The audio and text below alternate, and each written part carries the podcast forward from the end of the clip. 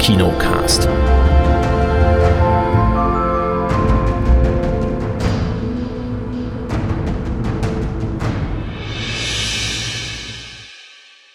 Na gut, lass mal loslegen.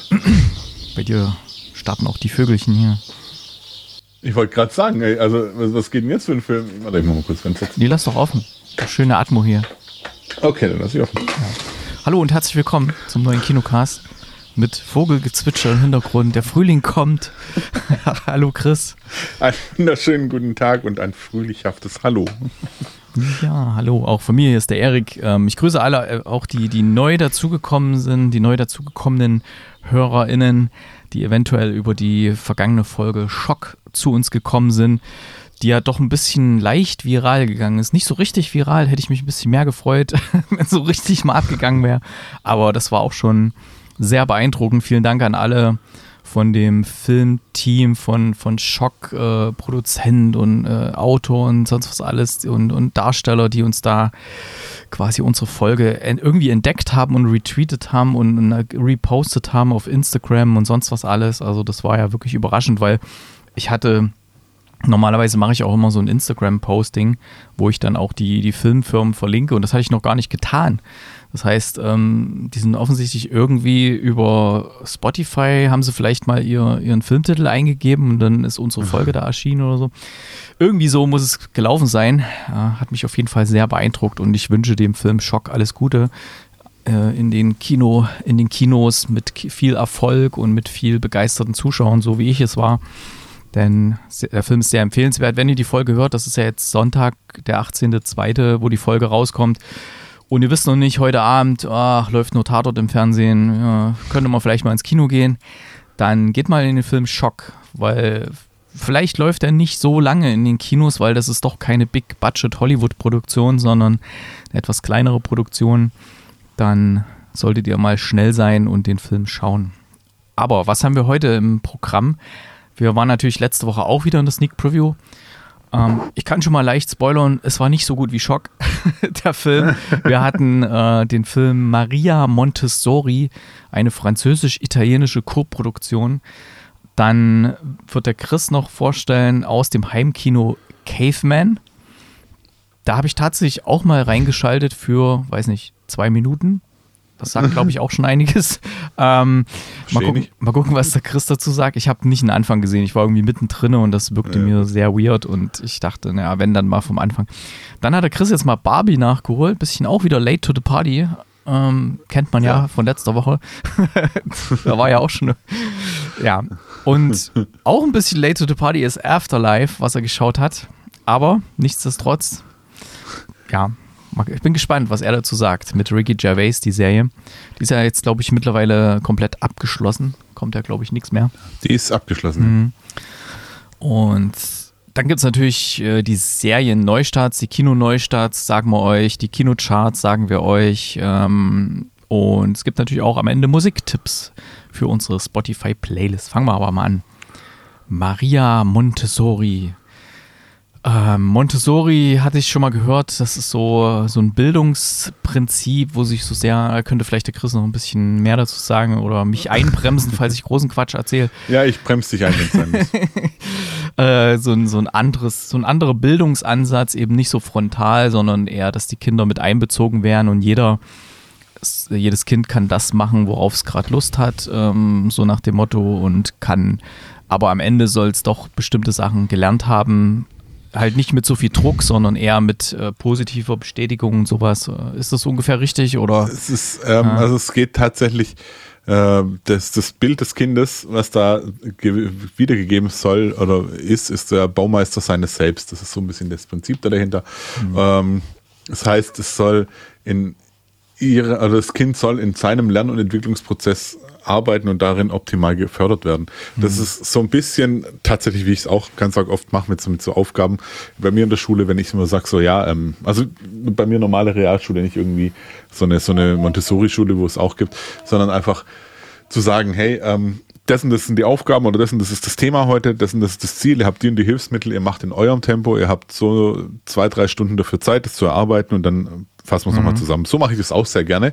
Äh, nicht, weil ich zu faul bin, sondern weil ich da versuche, das selbstständige Arbeiten und Lernen der Kids zu fördern, was super wichtig ist, weil Mhm. wenn wir nachher irgendwelche Abgänger von der Schule haben, die einfach nur funktionieren, wenn du es ihnen vorkaust und genau die Anleitung gibst und sagst, hey, so und so und so und so und so, okay, ich mache das so, dann entwickelst du ja überhaupt kein eigenes Denken und deswegen ähm, Ich weiß genau, was du meinst. Also wir haben ja natürlich auch manchmal welche bei uns in der Firma, da merkst du genau, wer ein bisschen selbstständig denkt, wer, wer in der Lage ist, sich Lösungen zu erarbeiten und d- genau das.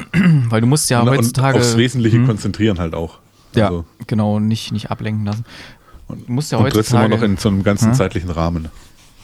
Gibt ja so den, den vorgeben. Ne? gibt ja so viele Möglichkeiten heutzutage, neue Möglichkeiten auch, ähm, die sich eröffnen. Musst du halt am Ball bleiben. Aber gut, zurück zum Film. Genau. Äh, Hilf mir, es selbst zu tun, ist übrigens die Aufforderung bei Montessori. Hilf mir, es Ah, selbst zu tun. Ähm, ja, der Film beginnt irgendwann Anfang 1900 irgendwas und wir sehen eine, eine junge Frau in Paris. Äh, zwar heißt die Leila, glaube ich. Nee, Lilly, Lilly heißt sie, Lilly. la la la la la la la Laila. Die wird gespielt von Leila Bekti. Bekti. Nehme an, hat ähm, algerische Wurzeln oder so, schätze ich mal, französische. Soll ich das für dich rausfinden? Eben, ja? Ist nicht notwendig. Ähm, okay. Aber nehme ich an, vom Namen her, äh, ja. Jedenfalls die, die junge Dame lebt in Paris, in der, verkehrt in der High Society, verkehrt im wahrsten Sinne des Wortes, denn sie ist eine, man nennt es glaube ich Kurtisane oder so, also eine äh, Frau, die sich mit, äh, die, so, die so als Affäre von irgendwelchen reichen Typen sich so durchschlägt und ähm, dadurch auch sehr, sehr gut leben kann in, in Paris. Allerdings erfahren wir, dass, äh, dass es da ein, ein Kind gibt und das wird ihr dann mal auch so mitgeteilt, ähm, dass sie sich ab jetzt um dieses Kind selber kümmern muss, dass das nicht mehr, dass niemand sich mehr um das Kind kümmert und sie begibt sich dann dahin. Sie sagt am Anfang erst, das wäre ihre Nichte und wir sehen dann, als sie ihre in Anführungszeichen Nichte äh, dort besucht, dass sie eine, ähm, ja, würde ich sagen, geistige Behinderung hat ähm, und dass sie natürlich als, als Kurtisane in Paris, in der High Society, kann sie natürlich nicht äh, mit einem Kind leben. Das, das hindert sie ja, ihren in Anführungszeichen Beruf auszuüben. Äh, wenn sie da irgendwelche reichen Typen beglückt, äh, kann ja nicht ein Kind noch rumrennen im Nebenzimmer oder irgendwas oder, oder im Zimmer sogar. Ne? Das wäre etwas kontraproduktiv. Deswegen hatte sie das abgegeben gehabt, das Kind. Aber das klappt jetzt nicht mehr, dass sich da jemand kümmert und sie muss sich selber um das Kind kümmern und ähm, es gibt am Anfang einen Ausweg, denn sie hat da gerade jemanden kennengelernt, einen, einen Gönner aus, aus Rom, der bietet ihr an, dass sie bei ihm wohnen kann in einer tollen Wohnung in Rom. Und dass er dann immer mal vorbeikommen will oder sich mit ihr treffen will, um quasi, äh, ja, dass sie da ihre Tätigkeit nachgehen kann. Und äh, das sieht sie so als Möglichkeit, äh, mit aus Paris rauszugehen, das Kind mitzunehmen. Und ähm, das, ähm, ja, das ist quasi nicht mehr so der Fokus, weil sie hat ja die Bedenken, dass es dann die Runde macht, die Gerüchte, das Kind und sonst was und dass dann ihr Ruf beschädigt ist und so weiter. Ne? Ja, also nimmt sie dann das Kind mit und es gibt offensichtlich in der Nähe von, von Rom eine, eine junge Frau, nämlich eben diese besagte Maria Montessori, die eine Art Fördereinrichtung, eine Förderschule hat für ähm, geistig behinderte äh, Kinder. Und dort will sie eigentlich ihre Tochter abgeben. Und das klappt aber nicht so, weil die haben keine Plätze mehr frei. Das ist jetzt kein, äh, die haben zwar Plätze frei von Kindern, die dort 24-7 betreut werden, ähm, aber jetzt gerade aktuell kein Bett verfügbar, so dass sie nur die Möglichkeit hat, ähm, ihr Kind dort in die Tagespflege zu geben. Und dort stellt man halt relativ schnell fest, ähm, dass sich um das Kind, wie heißt denn eigentlich das Kind? Weißt du noch den Namen? War doch irgendwie Lina oder so, ne? Äh, ähm, War das Li Lina, Lisa, irgendwie irgend so? nee, nee, nee, nee, nee, warte. Naja, such's mal nach. Oh Gott, das war so ganz einfach- Nee, nee, nee Lilly das war ein ganz einfacher Name. Ja, ja. Warte. Hm. Vielleicht findest du es noch raus. Ich erzähl Tina. Tina war es, ja. Tina, jawohl. Ähm, die ist auch hier bei IMDb gar nicht gelistet, die Schauspielerin. Ja. Jedenfalls Okay. Die Tina, hm, es wird festgestellt, dass die Tina, wenn sie gefördert worden wäre von klein an, dann äh, hätte sie wohl schon wesentlich äh, bessere geistige Fähigkeiten, als sie jetzt hat. Also sie spricht auch gar nicht und alles. Also sie wurde wirklich ähm, nur irgendwo abgegeben und wahrscheinlich irgendwo drinne aufbewahrt im Haus, damit ja keiner das behinderte Kind sieht und äh, damit keiner irgendwie, damit es nicht einen schlechten Ruf gibt oder sowas. Also eine ganz traurige Geschichte an sich und ähm, die Tina wird dann oder die, die Maria Montessori erkennt dann halt auch relativ schnell so ein bisschen was dahinter steckt und fördert sie dann auch gezielt. Aber äh, die ihre Mutter, wie man dann feststellt, ist da eben doch nicht die, ihre, ihre Tante, sondern es ist tatsächlich die Mutter. Und äh, als sie festgestellt hat, dass das Kind äh, behindert ist, hat sich auch ihr Mann von ihr getrennt und ähm, sie war dann allein mit dem behinderten Kind und hat das behinderte Kind eben abgegeben zur, zur Pflege, damit sie äh, da in Paris arbeiten kann ja, die Mutter, die möchte gern, dass das Kind dort 24-7 aufgenommen wird, damit sie wieder zurück nach Paris gehen kann. Aber das klappt halt, wie gesagt, alles nicht und sie muss halt das erstmal nur in die Tagespflege geben.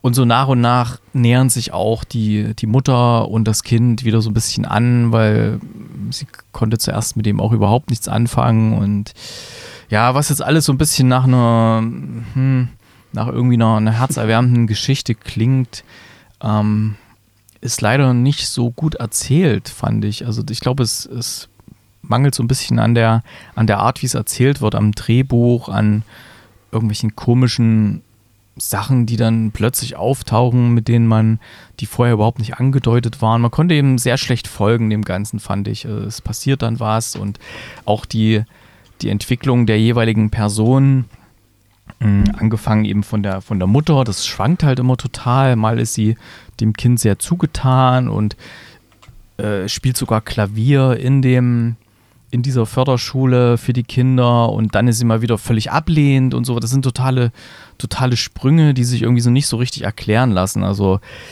und, ähm, ich glaube, das soll die Zerrissenheit der Mutter ja, darstellen. Das, da kannst du alles reindeuten, aber ich meine, wenn du es ordentlich erzählt hättest, ähm, dann wäre das so eine Entwicklung gewesen von einer totalen Ablehnung bis hin zu, dass sie ihrem Kind wieder zugetan ist. Das wäre eine schöne äh, ja, Story gewesen, die du im Film hättest erzählen können. Aber so war es einfach so. Es hat sich angefühlt, als wären da manchmal Szenen drin, die nach weiter vorne gehören im Film und manchmal Szenen, die nach weiter hinten gehören, als wäre das so ein Mosaik, was nicht so richtig zusammengesetzt ist. Genauso die, die Story über Maria Montessori, die, der Film heißt zwar Maria Montessori, aber so richtig im Fokus steht sie auch nicht. Ähm, auch gerade, weil wir dann erfahren, da gab es am Anfang so ein Foreshadowing. Hm, da war der Chris noch draußen, gerade hat er die Preisekiste weggebracht. Da gab es so eine Szene, da hat Maria Montessori ihr Kind auch zurückgelassen auf irgendeinem so Bauernhof. Sie ist da weggefahren ähm, und ähm, das erfahren wir dann später auch im Film, dass es eben so ist. Ähm, sie hat auch ein Kind mit dem männlichen Leiter der, der, der, der, der Förderschule ähm, und das, damit das aber funktioniert mit ihrer Karriere und weil sie auch nicht verheiratet sind, durfte es auch nicht sein, dass sie den Kind hat, hat sie ihr, ihr eigenes Kind auch abgegeben, ja, und ja, diese ganze ach, wilde Gemengelage hätte man auch mal ein bisschen tiefer beleuchten können. Ich weiß nicht, ob es da unbedingt eine gebraucht hätte, die da aus Paris dahin kommt, um die Geschichte von Maria Montessori zu erzählen, aber es hat sich so angefühlt, es ist eine französisch-italienische Koproduktion, als hätte da jede Seite versucht, irgendwie von, von, von ihrem Land noch irgendwas mit einzubringen in diesen Film, weil so nach dem Motto, hey, wir, wir, wir geben hier Geld dazu, äh, französischer Film, wir wollen da auch, dass da eine Französin mitspielt und dass da irgendwie eine,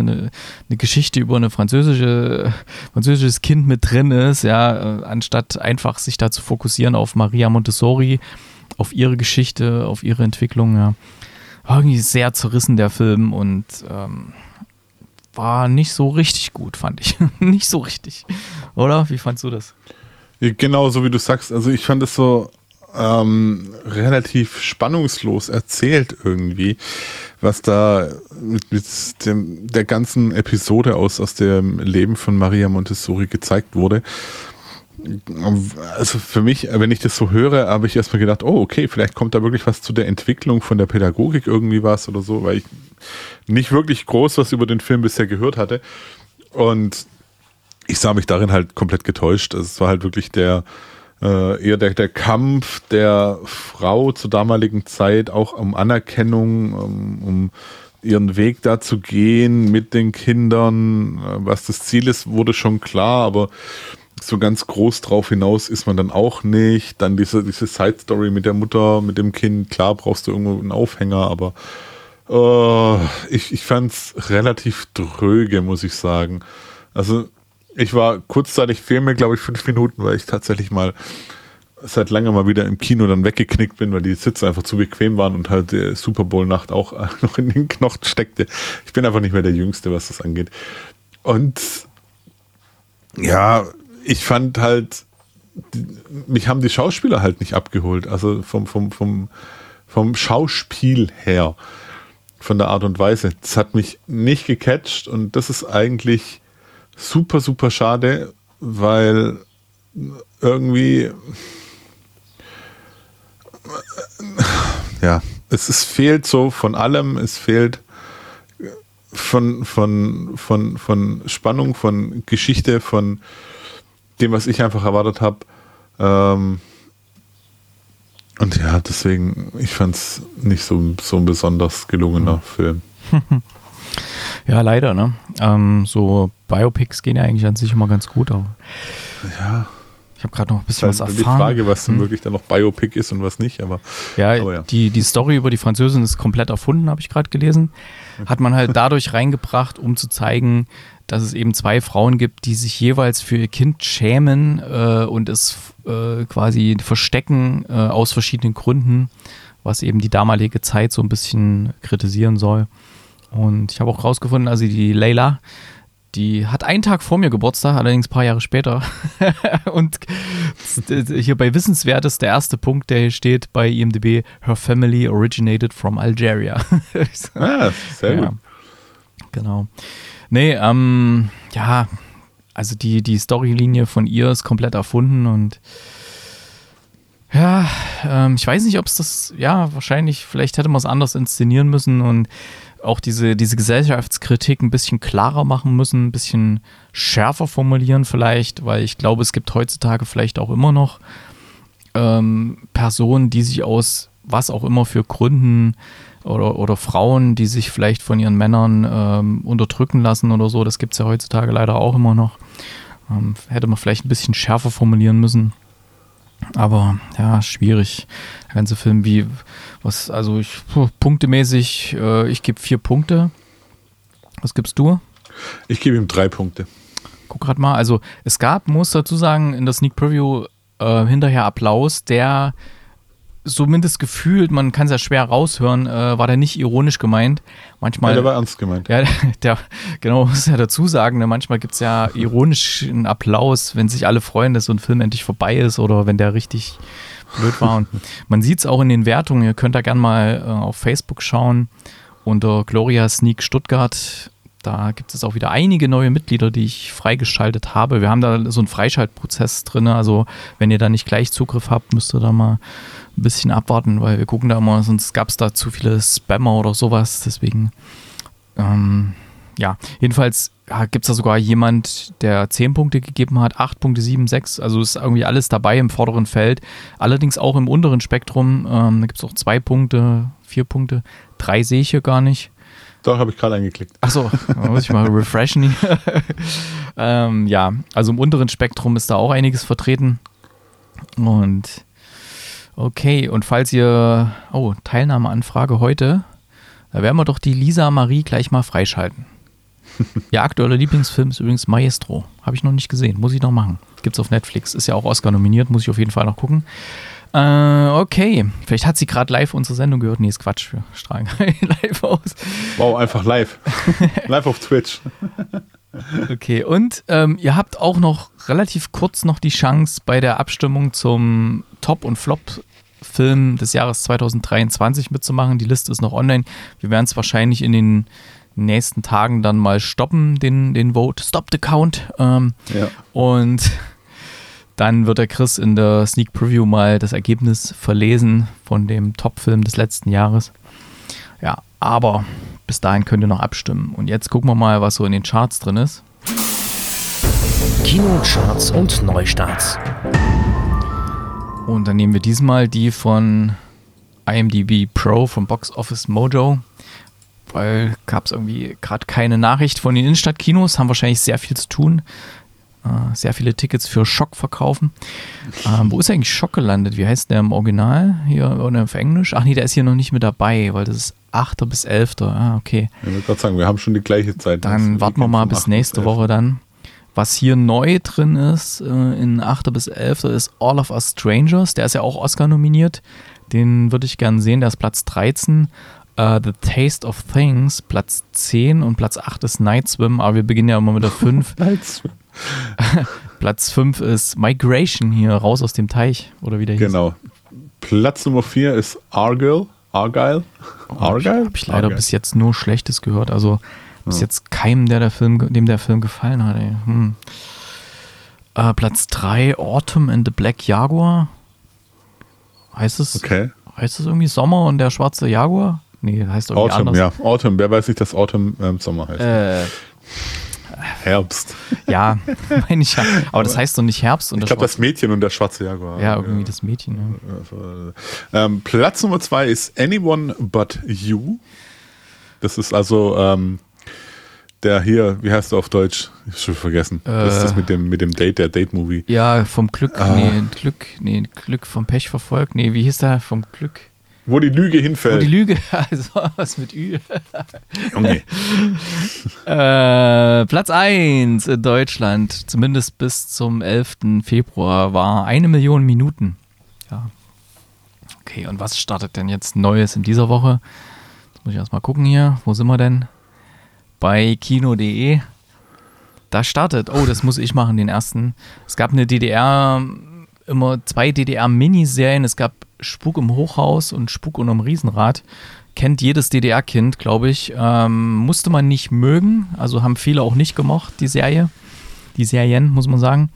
Ähm, also ich konnte damit auch nicht so wahnsinnig viel anfangen und meine Frau auch nicht. Ähm, aber es war ein Riesending und ähm, lief auch fast ständig im DDR-Fernsehen. Und jetzt gibt es da einen Kinofilm davon, Spuk unterm Riesenrad, der Kinofilm. Ja, mal gucken. Also hier der, der, der Inhalt bei Kino.de ist äh, Spin-off der gleichnamigen DDR-Kultserie rund um die Hauptfiguren Tammy, Keks und Umbo sowie drei lebendig gewordene Geisterbahnfiguren. Okay. Ja, weiß ich nicht, weil ich glaube, die, die es damals geschaut haben zu DDR-Zeiten, die sind jetzt doch in einem Alter, wo sie sagen, gucken sich vielleicht so einen Kinofilm nicht mehr an oder schleppen ihre Kinder rein. Vielleicht hm, ist das die Planung. ja, mal gucken. Äh, es startet noch Good Boy ein 75-minütiger Thriller, ein norwegischer Horrorfilm, Horror-Thriller, in dem eine junge Frau etwas Schockierendes im Haus ihres Tinder-Dates erwartet. Huh. Das kann ja übel ausgehen. Dann Lisa Frankenstein, eine Horrorkomödie. Guck bloß den Trailer an. okay, ähm, den hat es ja ein paar Mal reingespült bei uns, weil Filmverleih-E-Mail, ne? Aber ich habe noch nicht geschaut. Lisa Frankenstein startet auch ähm, eine ja. Komödie, eine Horrorkomödie mit Catherine Newton und Cole Sprouse über eine Teenagerin, die bei einem Gewitter eine viktorianische Leiche wiedererweckt und zu ihrem Traummann skulptiert. Ja, das klingt ja sehr verrückt. du Scheiße, okay. Aber das war's dann auch schon, oder? Also mehr habe ich ja nicht. Ja, das war's dann auch schon. Traut sich wahrscheinlich keiner so richtig gegen irgendwelche noch laufenden Filme was entgegenzusetzen. Einfach mal eine schwächere Woche. Aber, Gerne. weißt du, was wir auch noch machen könnten? Was denn? Wir könnten noch äh, den Tipp für die Sneak für morgen vorlesen. Können wir auch. Lass mich noch einmal ganz kurz machen. ähm, es startet auch noch, jetzt, jetzt ein bisschen eher in der Reihe Best of Cinema.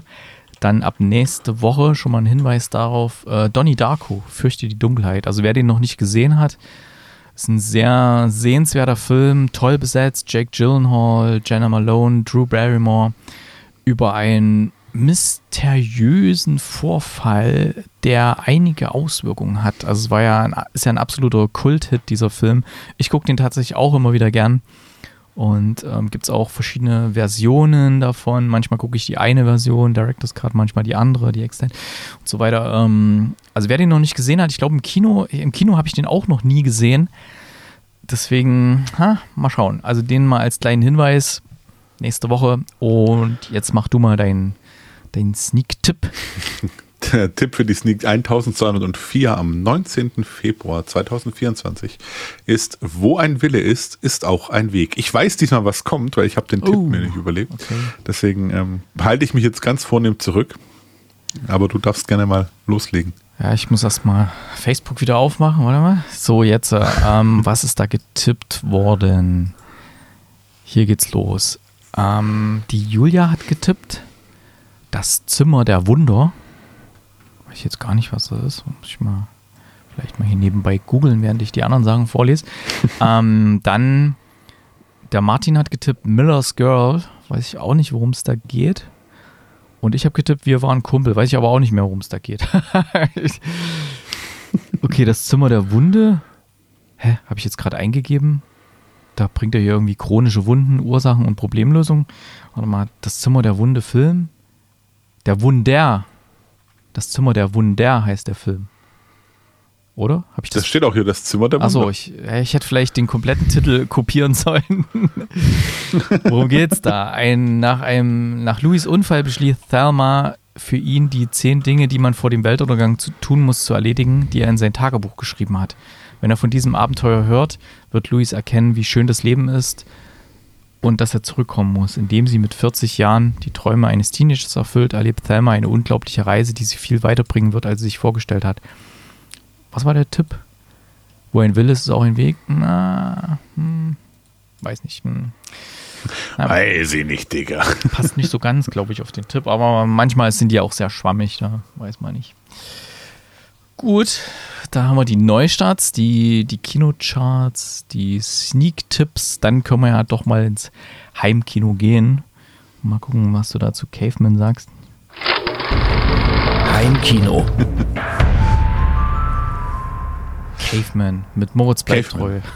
Caveman. Mit ähm, Moritz bleibt treu, mit äh, äh, hier ähm, Laura Tonke, Wotan Wilke Möhring, Martina Hill, Jürgen Vogel, Thomas Hermanns, Esther Schweins, Alexandra Neldl, äh, Guido Maria Kretschmer. Ganz, ganz großes Aufgebot bei diesem Film und äh, Caveman ist die Verfilmung von dem gleichnamigen Theaterstück Caveman von Rob Becker. Den hat jetzt äh, Laura Lackmann hat das Ganze verfilmt und damals war also Caveman ist, ist schon ein paar Jahre her und irgendwann, glaube ich, Ende der 90er bis Anfang der 2000er, irgendwie sowas, ähm, kam das, das war in den USA schon ein Hit, das wurde dann, es war so, so ein äh, im Broadway ein Hit, das kam dann auf, nach Deutschland und ich weiß noch, ich war damals im Theaterhaus in Stuttgart und habe das dort gesehen und fand das da schon relativ lustig. Es geht bei Caveman, bei diesem Theaterstück geht es um die Unterschiede zwischen Mann und Frau und dass der Mann halt immer noch so ein bisschen der Höhlenmensch ist, daher auch der Caveman. Und Männer sind Jäger und Frauen sind Sammler und deswegen Habe ich alles bei Mario Barth schon dabei. gehört. Ja, aber das kam halt vor Mario Bart. Ja. Also das ist was, was, ja. Und jetzt in, in dieser Verfilmung eben aus dem Jahr 2023, die jetzt bei Premiere, äh, Pre- Premiere sage ich schon, guck mal, Bei bei DF1. Sky, bei Sky abrufbar ist, um Gottes Willen, ja, Bei zu Teleclub. in der Zeit zurückgerannt, Teleclub, genau, ähm, wo bei Sky abrufbar ist, ähm, wurde das Ganze eben auf die Kinoleinwand gebracht mit eben Moritz Bleibtreu als Robert Müller oder als Caveman auch dann, der einen Auftritt hat, in, also er, er träumt immer davon, schon seit seiner Jugend Witzeerzähler zu sein oder halt mal Stand-up-Comedy zu machen und bekommt dann auch die Chance und hat einen großen Auftritt, also seinen ersten Auftritt in so einer Open Mic Night und weiß eigentlich nicht, was er machen soll dort. Ähm, und währenddessen geht so ein bisschen seine Ehe mit, äh, mit Claudia zu, zu, zu in die Brüche. Also die wird gespielt von Laura Tonke. Ähm, und er erzählt dann quasi immer so in, in Rückblicken und in so kleinen Flashbacks äh, die Geschichte, wie es jetzt dazu kam, dass er heute Abend auch da auf der Bühne steht und erzählt dann auch die Sachen von Mann und Frau. Und ich muss wirklich sagen, das hat mir extrem gut gefallen. Also ich kannte das Theaterstück und ich weiß, wusste, wie das aufgebaut oder halt dieses, dieses, ähm, ja, bleiben wir bei Theaterstücke, äh, wie das aufgebaut ist und das gemacht ist, ja auch wirklich nur ein Mann, der da vorne steht und du arbeitest da ganz viel mit Fantasie und, und alle möglichen Und ich finde das tatsächlich so geschafft, dass äh, in, den, in dem Film, dass er dich zum Nachdenken auch wieder anregt. Äh, und es ist tatsächlich auch in die Neuzeit übertragen. Also ist vieles mit, mit Handy-Apps und was weiß ich was. Wenn dann ein, ähm, also du musst dazu sagen, Robert, also Bobby und oder Bob und, und, und Claudia sind, die sind verheiratet, die wohnen in der Mitte von so drei Reihen, von drei Reihenhäusern. Äh, rechts wohnt Nike, also Martina Hill, und oder links wohnt Nike und rechts wohnt äh, Wotan Wilke Möhring, der bekennende Single-Mann und äh, Nike ist geschieden, hat ein Kind. Äh, und, und also so komplett, kompletter Querschnitt, sowas, was es so alles Mö Möglichkeiten gibt. Es gibt dann auch noch ein lesbisches Pärchen, äh, wo die Ex-Freundin von Bobby ist. Und, und das ist, es ist so witzig. Jürgen Vogel als, ähm, als Reinigungskraft ist, ist zum absolut zum Schießen, wie sie sich dann so, so ein Reinigungsbattle liefern, weil Moritz Bleibtreu natürlich seine Männlichkeit demonstrieren muss. Und auch hinten raus dann, wenn, wenn die drei Männer, also die drei Hauptmänner des Films, Moritz Bleibtreu, äh, Wotan Wilke Möhring und eben Jürgen Vogel, äh, zusammen hier putzen und, und äh, dass das machen wollen. Natürlich hier äh, Wotan und, und Wotan Wilke Möhring und, und Jürgen Vogel ziehen ihre T-Shirts aus und Moritz bleibt treu, will dann auch so und sieht so, ich habe ein bisschen Bauchansatz, nee, ich lasse es lieber an. das ist so witzig einfach, weil es ist teilweise so doch ein bisschen natürlich auch gespielt und wenn du dann so Szenen hast wie Hoffmann, also der Nachbar von, von Bobby, wenn der äh, dann so zeigt, ja, hier, ich habe eine App entwickelt und mit der App weißt du genau, wann die Frau den Zyklus hat, dann weißt du nämlich, wann sie aggressiv ist und was weiß ich was und also so, man, man spielt. Das ist nicht berechenbar, ich spreche da aus Erfahrung. man spielt da sehr, sehr mit Klischees, äh, was, was aber auf, auf eine teils charmante, teils ein bisschen plumpe Art ist. Und da denkst du dir halt so, ja gut, es muss so plump sein, weil das ist so, so du hockst dran und denkst dir, ja okay, das ist schon ein bisschen typisch, Mann. Oder auch, ich habe eine App entwickelt, wo dir dann ähm, zeigt, wie, wie du die Frau richtig befriedigst und äh, dann musst du halt das Display abschlecken und das vom Handy und das zeigt dir dann, ob du das gut gemacht hast oder nicht. Und wenn, wenn sie dann dranhocken und auf Handy-Display ablecken. Also es ist schon, es ist schon in die Neuzeit gemacht, gebracht. Es ist teilweise charmant, teilweise ein bisschen quatschig. Ich fand es allerdings doch echt angenehm umgesetzt und es hat echt Spaß gemacht teilweise auch. Also es war jetzt, wie gesagt, es war so, auch so eine Neuinterpretation, einfach für die Kinoleinwand das reinzubringen. Und du hast so immer so, so ein bisschen dieses Mitgefühl mit, mit, äh, mit Bobby, dann aber dann wieder denkst du dir so, du Vollhonk, um Gottes Willen. Äh, dann verstehst du sie, dann verstehst du sie gar nicht, dann erkennst du dich selbst wieder. Also es ging mir teilweise echt auch so, dass ich gesagt habe, oh ja, ähm, wenn, wenn ich ganz ehrlich bin, hätte es auch gerade ich sein können. Ähm, es gibt so eine nette Szene, wo er völlig ausrastet, weil die Couch weg ist. Also die haben die Couch geklaut und was weiß ich was und ist alles weg und, äh, und meine Star Wars Figuren sind auch geklaut. Ähm, ja, Couch wurde halt abgeholt, weil eine neue kommt und alles das andere, das, das spoilere ich jetzt mal nicht, das ist nämlich richtig gut. Und ja, ich kann es tatsächlich empfehlen, in diesen Film reinzugucken. Also das ist eine, eine relativ seichte deutsche Komödie, die trotz allem Spaß macht. Jetzt, wo ich gerade noch drüber erzähle, muss ich tatsächlich die Wertung noch mal ein bisschen hochsetzen. Oh, hochsetzen noch, okay. Ja, tatsächlich, weil, weil, ah. weil ich doch positive Erinnerungen habe, weil ich halt aber auch die Schauspieler mag. Also ich mag Moritz Bleibtreu. Ich, ich mochte die, die Laura Tonke, fand ich ganz cool da drin. Wotan Wilke Möhring fand ich mega witzig, äh, weil, weil du den siehst, du denkst dir nur so, ach du heilige Kuh. Und Deswegen, für mich war es noch verbunden, dann auch mit Erinnerungen an eben äh, dieses Theaterstück damals und halt dann fand ich es ganz cool rübergebracht in die Neuzeit. Mhm. Deswegen kann ich Caveman, was das angeht, mit 100 Minuten auch absolut anschaubar. Also nicht zu lang, nicht dingsen.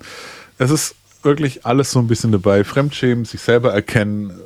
Ja, Fremdschämen war in der Szene dabei, die ich da, wo ich gerade reingezappt habe. Was, welche Szene hast du denn da gesehen? Äh, ich weiß nicht, da war er irgendwo, ich glaube auf einer Toilette und dann war er plötzlich mitten im Wald und hat mit sich selber als, als Urmensch da geredet. Und ja, so. genau, das war dann sein, sein, sein imaginärer Caveman-Freund. Und das war so peinlich äh, und da habe ich gedacht, nee, das kann ich nicht ertragen. Und Da, dann, ja, aber das im, im Gesamtkontext ergibt es komplett Sinn. Okay. Das ist es nämlich. Vielleicht gebe ich, vielleicht gucke ich da mal von Anfang an rein, aber ich habe da schon in der einen Szene äh, so Ausschaltimpulse gehabt und Ja, aber hat tatsächlich, also der Film hat hinten raus auch, oder hat zwischendurch auch echt eine Mhm. sehr, sehr charmante Art, dir zu sagen, so, hey, pass mal auf, komm mal auf dein Leben klar, oder, seh mal Dinge nicht so ernst oder nicht so, so, so verkrampft oder ich kenne ja das Theaterstück nicht und ähm, für mich ist diese Art von Humor mit Mario Barth leider total verbrannt. Ja, also ich meine, der hat Kennst das ja auf, kennst du? Ja. Ja, der hat das halt offensichtlich irgendwie adaptiert, äh, den Erfolg, äh, und hat das ein bisschen für sich äh, beansprucht und hat das wirklich so ausgeritten und totgeritten, das Pferd und so. Ich weiß nicht. Ähm, ich weiß nicht, ob ich es durchhalte. Ich gebe aber mal eine Chance, ja. Ja, ich kann dir gleich sagen, es ist ganz weit weg vom plumpen Mario Bart Humor. Na, mal gucken. Ich gebe mal eine Chance. Gib, gib ihm auf jeden Fall eine Chance. Also ich bin bei 6,5 von 10 Uh. Punkten. Klar, es ist nicht der Überbringer, aber es ist ein ganz, ganz solider 100-Minuten-Film, den man sich auf jeden Fall anschauen kann und man wirklich ein bisschen auch was zu schmunzeln haben möchte. Na da. Konntest du bei Barbie schmunzeln? Nein. ja, Barbie können wir, glaube ich, ganz, ganz schnell machen. Hatten wir schon vor Wochen in der Sendung, weil ja Kate und Erik den gesehen hatten. Äh, ich habe den jetzt nachgeholt, auch bei Sky. Ich war halt krank. Also ich war jetzt die Kombination dieses, dieses halb krank, dann noch Ferien. Ich hatte also tatsächlich mal ein bisschen Zeit.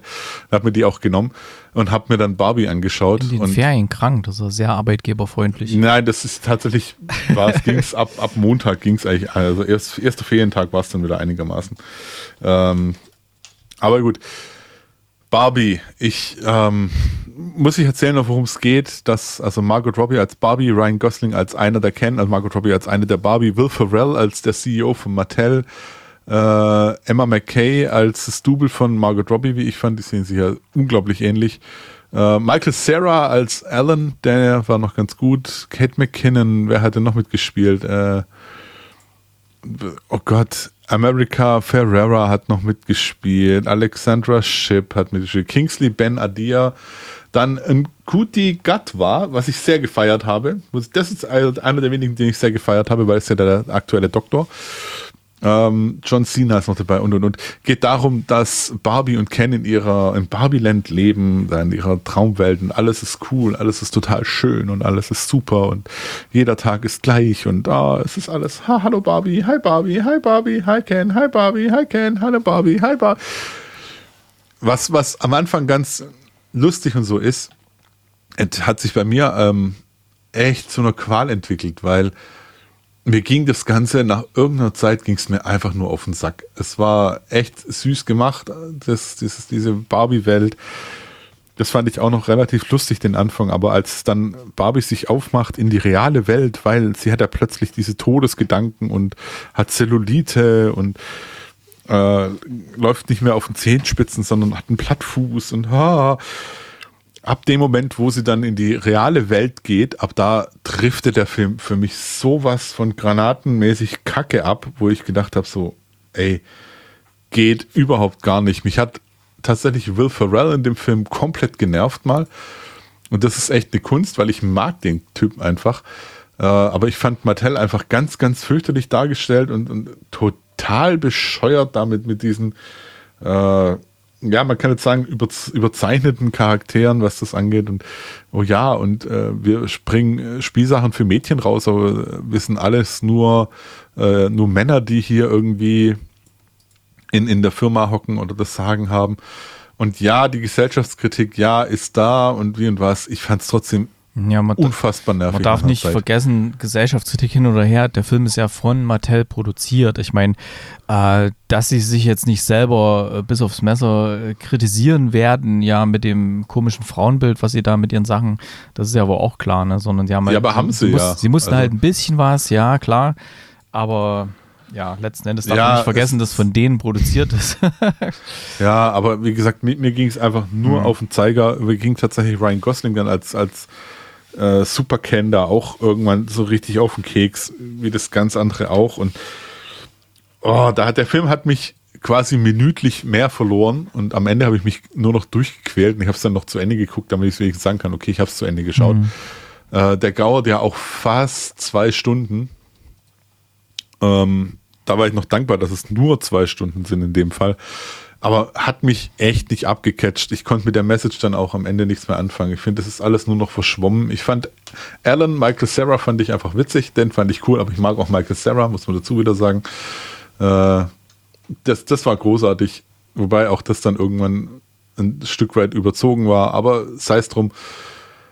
Äh, ja, ich, ich konnte mit Barbie nichts anfangen. Hat mich nicht abgecatcht, hat mich überhaupt nicht geholt. Wahrscheinlich mal wieder, wie so oft, habe ich es überhaupt nicht verstanden oder weiß das Gesamtwerk nicht zu schätzen. Ich habe auch nicht verstanden, warum I'm Just Can einen Oscar gewonnen hat als besten Originalsong. Ja, also, der ist ja noch nicht mal gewesen, die Oscarverleihung. ah, nee, was hat er? Golden Globe oder was? Oder nominiert ist für einen Oscar? Ja, nominiert für einen Oscar. Hm. Ja, das meinte ich. Guck, sorry. Mhm. Golden Globe gab es aber schon irgendwie oder was. Also nominiert als bester Film ist es, beste Nebendarsteller. Mhm. Aber nicht Greta Gerwig als Regisseurin und nicht ähm, die Barbie-Darstellerin Margot Robbie hat auch keine Nominierung bekommen. Ja, also ich fand es auch so, wie haben es während, während, während dem Film auch so gesagt, so, oh ja, Message an uns selber, äh, Margot Robbie war keine gute Besetzung oder irgendwie sowas. Also immer so versucht, da noch eine, eine Meta-Ebene reinzubringen, die ich auch nicht gefühlt habe, weil ich irgendwann nicht mehr ganz gerafft habe, so, hä, was ist jetzt noch erzählt, was ist fiktiv oder was ist wirklich, was soll denn da normal? Also, äh, es war ein, für mich ein heilloses Chaos, mhm. ähm, hat mich nicht abgeholt, deswegen ich gebe ihm tatsächlich, auch hier korrigiere ich aber diesmal nach unten, weil ich mich hm. jetzt tatsächlich noch mehr drüber ärgere, ich gebe ihm drei von zehn Punkten. Okay, ich habe 6,5 gegeben, habe ich gerade mal nachgeschaut. Die Kate hat 8,5 gegeben. Und ja, ansonsten war ein Riesenerfolg. Da bin ich einfach zu sehr Mann, um diesen Film zu. Ja, jetzt bin ich ja gespannt. Jetzt musst du mal Oppenheimer nachholen, den gibt es ja auch auf Sky. Ja, Oppenheimer ist up next. Ähm, das war ja auch quasi. Ich bin ja jetzt in Oppenheimer ins Kino gegangen. Schön, äh, Gloria, Dolby Atmos und so. War schon geil. Ähm, brauchst du auch viel Sitzfleisch, weiß nicht, zu Hause ich weiß nicht, wie es zu Hause ist, wenn du doch einige Ablenkungen hast, irgendwie mit hier und da und dort, ob man da so richtig. Ähm, ne, da guck, solche Sachen gucke ich dann tatsächlich, wenn, wenn äh, alle schlafen. ja. Äh, Oppenheimer ist ja natürlich nicht so einfach. Der, der Film muss man halt ganz schön am Ball bleiben. Naja, bin ich gespannt, was du dazu sagst. Und ähm, ja, Serien. Ähm, bevor du jetzt vielleicht äh, mit Afterlife anfängst, aber warte mal, ich mache erstmal den Trenner. Serien. Sagen. Damit du erstmal kurz Luft holen kannst, mache ich mal die, die Serien-Neustarts, die vielleicht interessant sind in der, in der kommenden Woche. Ähm, hier in den ähm, ein, ach nee, ein was vielleicht noch wollte ich erwähnen. Es gibt auch Film-Neustarts auf den Streaming-Plattformen. Ähm, Netflix zum Beispiel. Bei Netflix läuft jetzt neu seit heute, glaube ich, oder seit gestern Gran Turismo kann man durchaus mal gucken. Ja, kann man auf jeden Fall sagen. Gucken. Kann man mal gucken. Ähm, dann läuft auch noch Uncharted. Den mag ich sehr, den Film. Da war ich auch im Kino. Ähm, basiert auch auf einem Spiel. Also wahrscheinlich haben die jetzt bei Netflix gerade so Spielewochen oder sowas, keine Ahnung. Aber den kann ich zumindest sehr, sehr empfehlen. Also vielleicht sogar noch ein bisschen mehr als Gran Turismo würde ich Uncharted empfehlen. Ist echt sehr witzig, so Indiana Jonesig gemacht, so ein bisschen ähm, schönes Ding. Serien-Neustarts. Mm, da würde ich. Moment, Moment, Moment, ja? bevor du sehen das was auf uh, Paramount Plus läuft jetzt auch eher Dead Reckoning, ne? Teil 1 mit Mission Impossible. Ach so, ja. Der Dingsen. Da habe ich jetzt auch schon angefangen mit den ersten 10 Minuten. Ich dachte, der läuft schon seit letzter Woche oder so. Nee. Ah, Dead Reckoning, der hat mir auch neu. sehr gut gefallen. Also ja, deswegen habe ich gedacht, hole ich den noch nach. Hm. Da muss man auch nicht unbedingt jetzt die vorhergehenden äh, Mission Impossible gesehen haben, wer jetzt vielleicht neu einsteigt bei, bei dem Thema, wer einen richtig geilen Actionfilm sehen will, wo noch sehr, sehr viel handgemacht ist. Ich, ich folge auch so einem Account auf Instagram, heißt irgendwie, ist irgendwie so ein Stuntman-Account von, von äh, Tom Cruise, wo irgendwie die Stuntmen, die mit dem zusammenarbeiten, die haben dann tatsächlich immer so die Videoclips gepostet, wie er tatsächlich selber irgendwo hinfährt und dann, wie es im Film aussieht. Da ist natürlich ein bisschen Greenscreen und irgendwelche Rampen und sowas, die sie dann wegmachen, aber der Großteil macht er wirklich selber. Der hängt dann wirklich an der Seite irgendwo dran und ist echt krass, was der alles noch selber macht. Und so fühlt sich halt auch an im Film. Also schönes Ding. Am besten ein richtig großer Fernseher. Ich würde es jetzt nicht auf dem iPhone gucken oder so. Doch, ich habe gehört, für iPhone-Screens sind solche Filme gemacht. Ah, okay. Wenn du meinst. Also, neue Serien, die jetzt äh, starten in der, in der kommenden Woche. Ähm, die eine, wo ich wahrscheinlich auf jeden Fall mal reinschauen werde, startet auf, was war das? Disney Plus. Genau. Da startet Shogun, eine zehnteilige Miniserie über ja, die, die Zeit hier mit Shogun. Ich bin gerade so ein bisschen in diesem Japan-Thema, seitdem ich äh, den Blue Eye Samurai geguckt habe.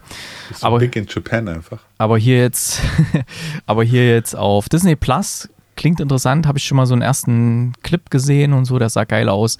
Startet ab dem 27. Februar auf Disney Plus. Plus ähm, dann gibt es jetzt im richtigen, im echten, ja, mehr oder weniger Free TV ähm, auf das erste, im ersten deutschen Fernsehen wird es dann auch im, in der Mediathek geben. Eine Serie, die heißt Tokyo Vice, also quasi nicht Miami Vice, sondern Tokyo Vice, basiert auf einem sehr erfolgreichen Buch. Ähm, Tokyo Vice, an American Reporter on the Police Beat in Japan. Und ja, ist für HBO produziert, also keine, äh, HBO macht ja immer sehr, sehr gute Sachen. Und da bin ich gespannt drauf. Startet ab dem 24. Februar auf das erste, wie gesagt. Ähm, kann man dann in der Mediathek mal checken. Und es startet auch noch die Realverfilmung von Avatar, der Herr der Elemente.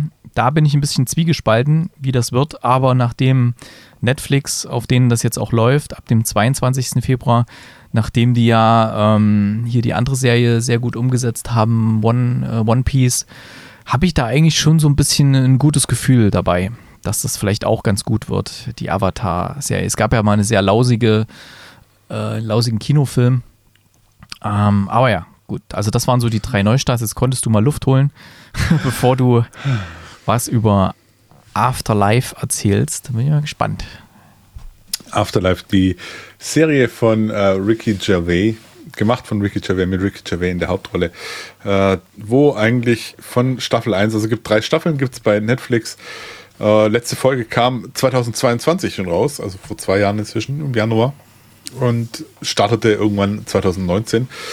Ist eine ja, Britcom Dramedy und ziemlich schwarzer Humor, wo eben die Geschichte von äh, Tony erzählt wird, der nach dem Tod seiner Frau mehr oder weniger beschließt, eigentlich auch Selbstmord zu begehen und eigentlich dann auch die Welt dafür bestrafen möchte, dass seine Frau gestorben ist. Und das Ganze geschieht in, in netten Episoden, wie, wie einfach Tony in, in seiner Zeitungsredaktion arbeitet mit seinem Schwager noch zusammen und der sein Chef ist und mit den Leuten da und hat sehr viel von dem Humor von Ricky Gervais, den ich sehr mag, den ich sehr schätze auch und ist eine echt coole Geschichte, schön erzählte Geschichte. Ich bin sehr, sehr froh, dass der Hund nicht stirbt. So viel kann ich schon mal spoilern. Das wäre, ja, das wäre nämlich für mich ein, ein, Grund gewesen, wo ich sage, uh, und erzählt einfach, wie, äh, wie, wie Tony zurück ins Leben findet, tatsächlich, nach, nach, nach schwerem Gang und wie auch dass sein, sein, sein Lebenssinn quasi eigentlich weg war für ihn oder auch weg ist, wie er den sich zurückfindet und wie er den zurückbekommt. Und eben, ja, so, so ein, es trieft vor Sarkasmus teilweise, es, es trieft vor, vor, äh, vor, vor, vor Situationen, wo du einfach nur ja. wo, wo, ich tatsächlich auch, auch laut auflachen musste, weil, weil ich es einfach so witzig fand. Und es sind drei Staffeln, es sind relativ kurze Folgen. Es spielt noch mit Diane Morgan als Kath, es spielt noch mit, oh Gott, eigentlich, eigentlich niemand, den man jetzt so unbedingt, glaube ich, kennt noch. Doch, ähm, David Bradley spielt mit, den könnte man kennen. Der spielt aber nur in der ersten Staffel, in der zweiten noch ein bisschen zu Beginn mit. Äh, das war, ist ein ehemaliger Doktor, das ist, glaubt der, oh Gott, der wievielte Doktor war es? Der zwei, dritte? Der spielt auf jeden Fall seinen Vater. Und äh, daher kannte ich den auf jeden Fall auch von, von Doctor Who. Äh, ja, ich, ich kann es tatsächlich nur empfehlen, das sich anzuschauen mit den ganzen Zeitcharakteren, die Geschichten, wo nebendran noch erzählt werden.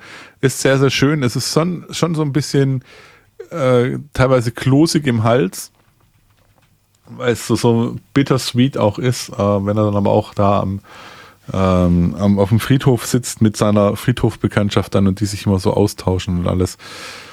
Äh, es ist sehr schön. Es sind ein paar Sachen aus dem Comedy-Programm auf jeden Fall auch von Ricky Gervais drin. Äh, ja, umgekehrt, glaube ich. Er hat sie dann ins Comedy-Programm übernommen, würde ich sagen. Aber wo ist auch sehr empfehlenswert, ne? Gibt es auf ja. Netflix. Ja, ja, oh. wobei das letzte jetzt ja. habe ich gelesen, uh, hier äh, voll, voll der Downfall von Ricky Gervais und sowas. Und, äh, ich fand das ja, also, gut. Das, das letzte ist, ist, jetzt das aktuellste, was jetzt gerade ist. Es ist nicht so, so gut wie das, das davor, aber ich fand es trotzdem voll gut und ich fand es auch, auch echt angenehm. Von wegen aus der Zeit gefallen oder, oh, wir spielen jetzt hier mit der Wokeness. Nee, das, dann hat man das Programm nicht ganz verstanden, was, worauf er abgezielt hat. Ähm, aber es heißt drum. Also ich kann Afterlife echt, echt nur empfehlen. Hat, hat mir so viel Spaß gemacht, dass ich da äh, täglich zwei bis drei Folgen versucht habe zu schauen. Also ich habe das schon ein paar Tage länger als durch. Man kann auch, glaube ich, nicht so viel auf einmal schauen, weil das hat. Das, das zieht einen schon ja, runter auch. Genau, das ist so ein bisschen diese Düsternis, die da drin steckt. Das ist, wird zwar immer wieder ein bisschen aufgelockert, aber das ist so ein bittersüßes Ding, da kann man nicht so viel aufnehmen. Das ist, kommt zwar ein bisschen locker daher, aber das trifft einen doch irgendwie immer. Ja, ja da ist auf jeden Fall ganz arg viel Uff drin. Ähm, aber halt, weil, weil ich finde es, weil, weil das Ricky Gervais einfach so überragend gut auch spielt teilweise. Mhm. Mit, mit seiner ganzen innere, mit, mit der ganzen, ganzen Zerrissenheit, äh, mit, der, mit der ganzen Wut, die er in sich trägt, mit dem, mit dem ganzen Unverständnis, mit der das Leben, die Welt ist so ungerecht und alles, finde ich, finde ich schon extrem stark. Also Afterlife von mir eine hundertprozentige Empfehlung zu schauen, weil tolle, tolle, tolle, tolle Serie und äh, Ricky Gervais mhm. einfach ein toller Typ auch. Also ja. Definitiv, kann ja, kann ich, kann ich nur so unterschreiben. Ich fand auch, ähm, die ist auch sehr gut zu Ende gebracht worden. Ich habe ja wirklich die Staffeln einzeln geschaut. Ähm, erst halt die erste Staffel, da musste ich eine ganze Weile warten. Äh, der hat natürlich nicht so einen so Produktionstakt wie jetzt andere äh, Serien, die da regelmäßig neu rauskommen. Und dann, als hieß, ja, es kommt eine dritte, letzte Staffel, dachte ich, oh, mal sehen, wie sie es zu Ende bringen. Aber sehr, sehr schön zu Ende gebracht. Sehr charmant zu Ende gebracht. Sehr gut und wirklich toll. Und es ist nicht nur, also ja, äh, Ricky Gervais hat ja teilweise doch schon ganz schön äh, fiesen, treffenden Humor.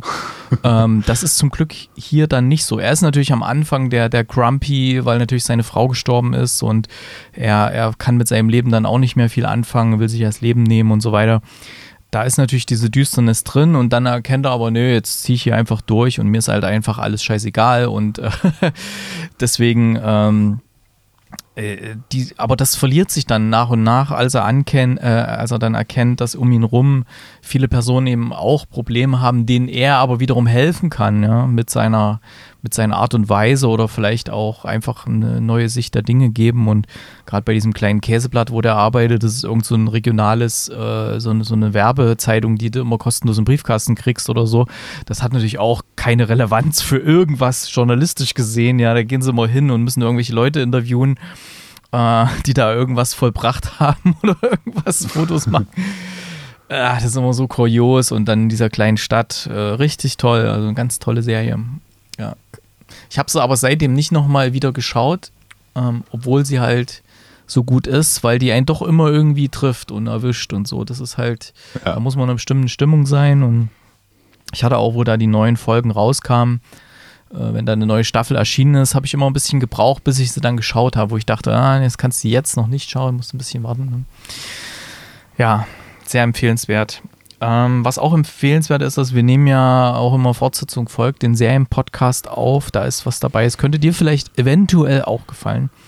In der nächsten Ausgabe sprechen wir unter anderem über Criminal Record auf Apple TV Plus. Da ist Peter Capaldi dabei, ähm, der mhm. äh, ist quasi ein Ermittler, ein, ein Kriminalpolizeiermittler könnte dir vielleicht auch gefallen. Ich habe ich hab noch nicht reingeschaut. Ich meine jetzt nur wegen der Thematik Doctor Who oder so. Wenn du ihn mal wieder sehen willst, könnte es dir gefallen. Ich weiß nicht, ob die Serie gut ist. Ich habe noch keine, keine Minute gesehen. Ja. Na gut, Afterlife, auch eine Empfehlung. Oh, jetzt sehe ich hier gerade, ist was Neues Ja. dazugekommen hier. Ich habe was vergessen noch tatsächlich Dann einzutragen. Ich weiß nicht, ja- ob du das gesehen hast. Dafür habe ich jetzt keinen direkten. Warte mal, wir hatten mal einen neuen Filmtrailer, aber den ist, der ist jetzt hier nicht auf dem Board. Dann nehme ich mal das.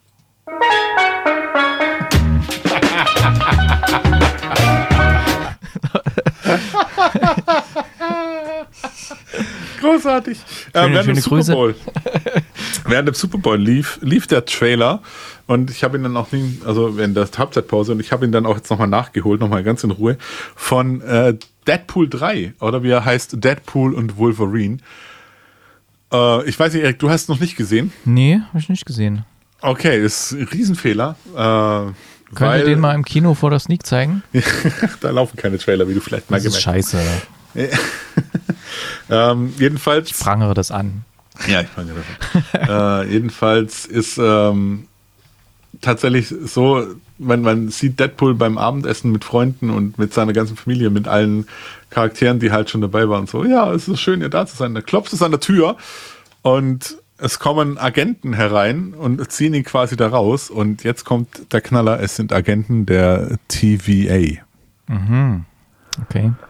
Dadadadadum. Man zieht also äh, Deadpool in das Marvel Cinematic Universe. Alarm!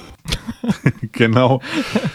äh, und arg viel mehr wird man auch gar nicht dann auch verraten, tatsächlich.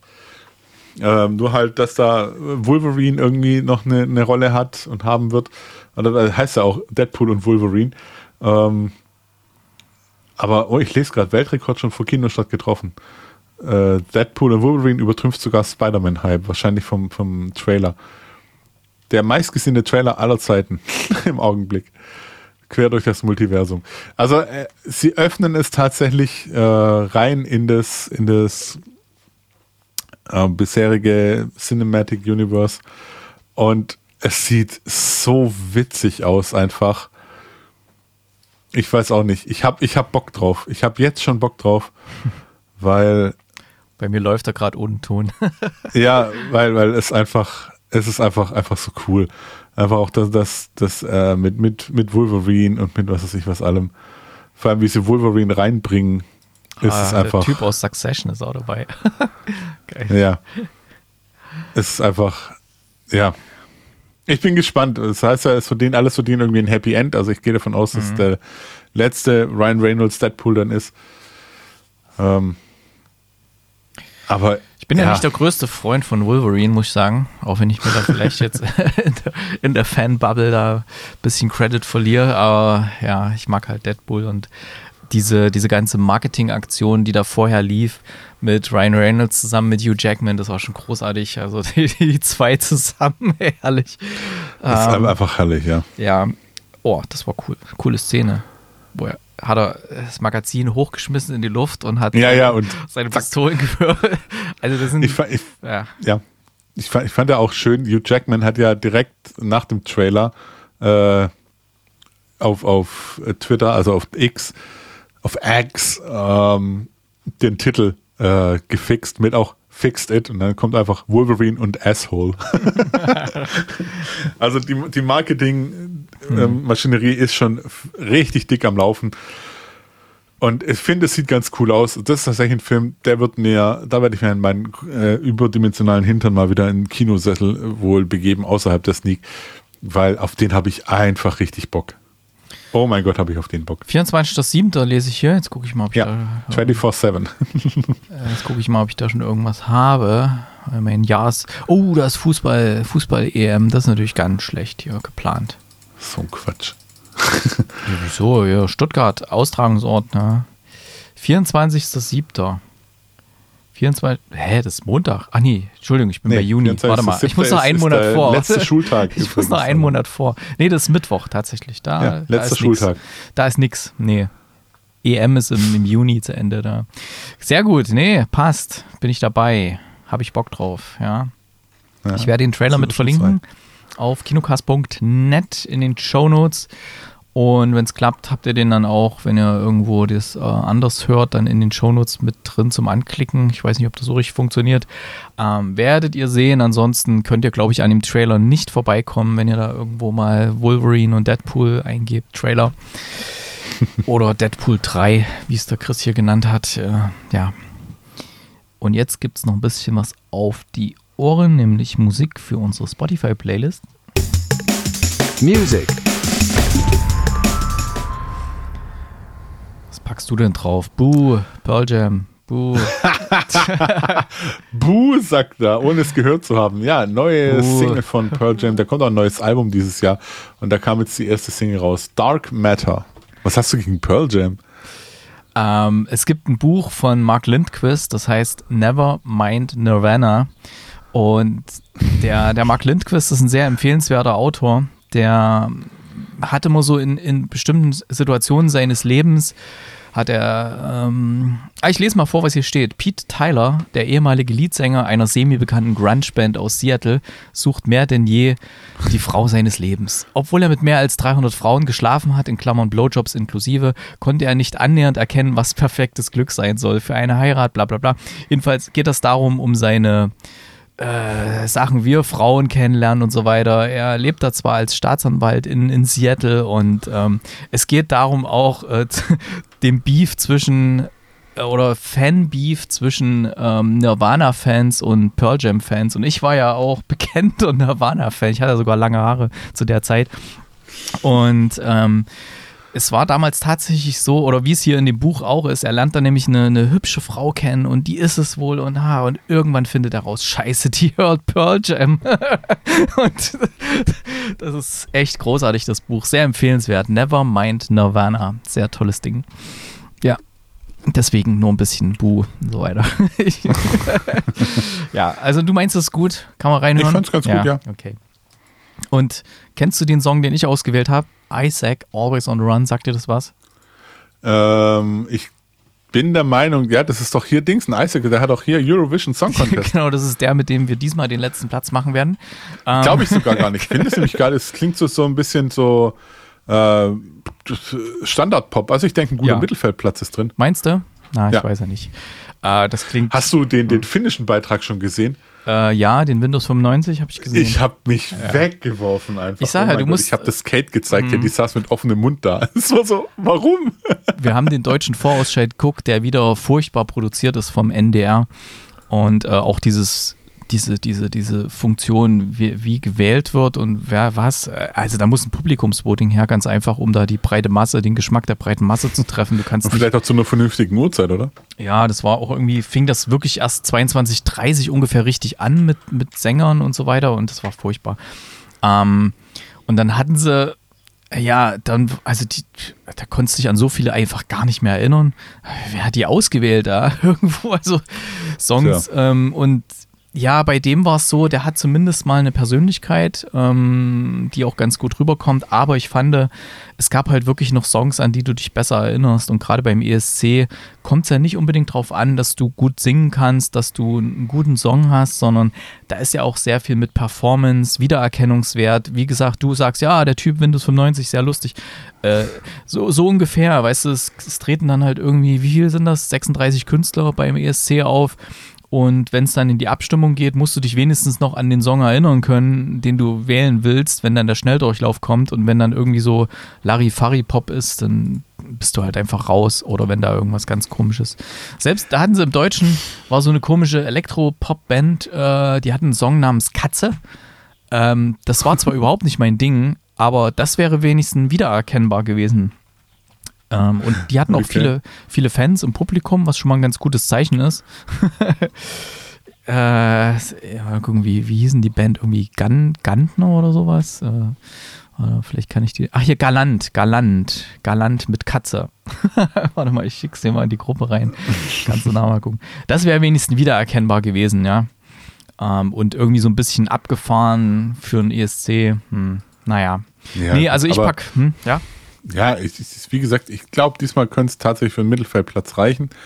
Äh, immerhin haben wir keinen tanzenden Mittelfinger. Ja, genau. Ja. Hm. Ich weiß nicht, also es ist so, ähm, always on the run, run, run. Ich meine, ja. Nee, ich sag jetzt mal nichts. Vielleicht nach, nach, nach, nach dem Ende. Nach Sendungsschluss. Nach dem Ende der Aufnahme. Ja, liebe HörerInnen, schreibt uns doch mal, wie findet ihr den aktuellen Song? Habt ihr den überhaupt schon gehört?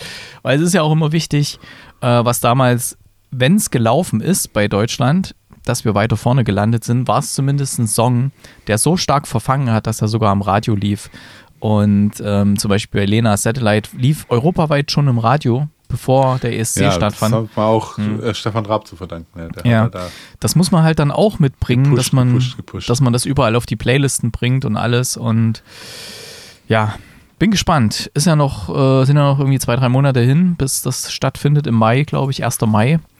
Ähm, mal schauen, was wir da so reisen. Mir gefallen mittlerweile die, also außer Frankreich, die haben auch wieder so ein äh, so ein, so ein Jammerlappen Schmachtfetzen ausgewählt äh, von Slimani, äh, Slimane heißt der, der macht so geile Sachen und da haben sie dem irgend so komische Ballade geschrieben, die einfach bäh ist. Ich weiß nicht, warum die nicht mal einen geilen französischen Rap-Song nehmen oder es gibt auch, ähm, ja, ist egal. Ähm, ja, jedenfalls, das ist auch wieder so ein Ding, was nichts reisen wird. Ja, Okay, ich pack drauf Isaac, Always on the Run, damit hier wenigstens mal der Startpunkt gesetzt ist für den europaweiten Erfolg, landet er erstmal auf der Kinocast-Playlist. Und ja, dann sind wir durch für heute. Vielen Dank an alle fürs Zuhören. Vergesst nicht, wenn ihr das jetzt vielleicht äh, zum ersten Mal gehört habt oder zum zweiten Mal und ihr habt noch nicht abonniert, dann klickt mal abonnieren. Äh, falls ihr noch keine Wertung da gelassen habt und ihr habt jetzt schon ein paar Sendungen gehört, ein, zwei wenigstens, äh, dann sagt ihr, oh, das hat mir gefallen, dann lasse ich doch mal fünf Sterne da, das wäre cool. fünf Sterne Deluxe. Fünf Sterne Deluxe, genau. Dein Herz schlägt schneller. Jo, vielen Dank fürs Mitmachen, Chris. Bis bald. Tschüss. Auf Wiederhören.